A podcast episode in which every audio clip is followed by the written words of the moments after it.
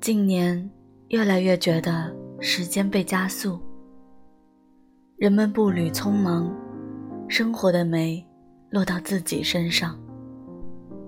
从主动的逐字阅读，到被动的滑动输入，我们对信息的摄入越来越贪婪，却没发现信息被逐渐的稀释。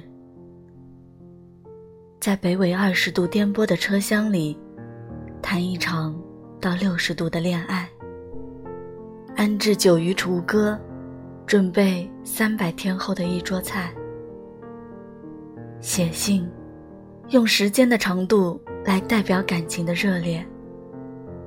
在自家院里观察树影变化，体会太阳与人生的交互。这些。不会再有了。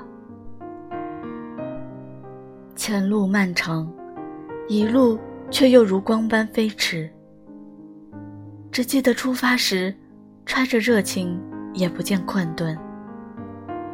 看着车外的山水，误以为会布满整个旅途。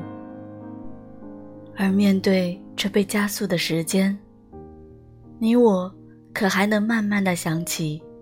曾经的自己。